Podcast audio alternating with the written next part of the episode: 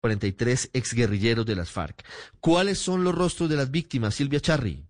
De acuerdo con Indepaz, solo en el 2020 han sido asesinados 215 líderes y defensores de los derechos humanos en Colombia.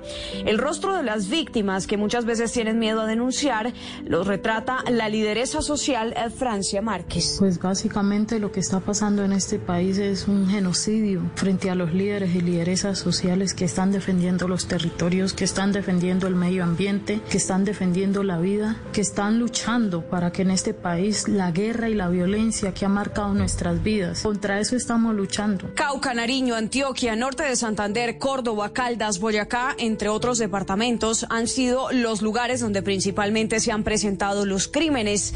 Esta cifra eh, se suma a otros 10 familiares de defensores de derechos humanos que también han sido asesinados en el 2020. Sobre el tema habla Luceida Julicue, líder indígena amenazada.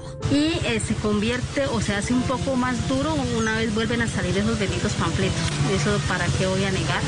Eso lo pone uno pues a, a reflexionar. Y a esta realidad se suma que desde la firma del acuerdo de paz, 229 excombatientes de las FARC han sido asesinados, de ellos 43 en este año. Y justamente en esta semana, en una audiencia pública territorial ante la JEP, se relató la situación de seguridad en la reincorporación en el sur y suroccidente del país.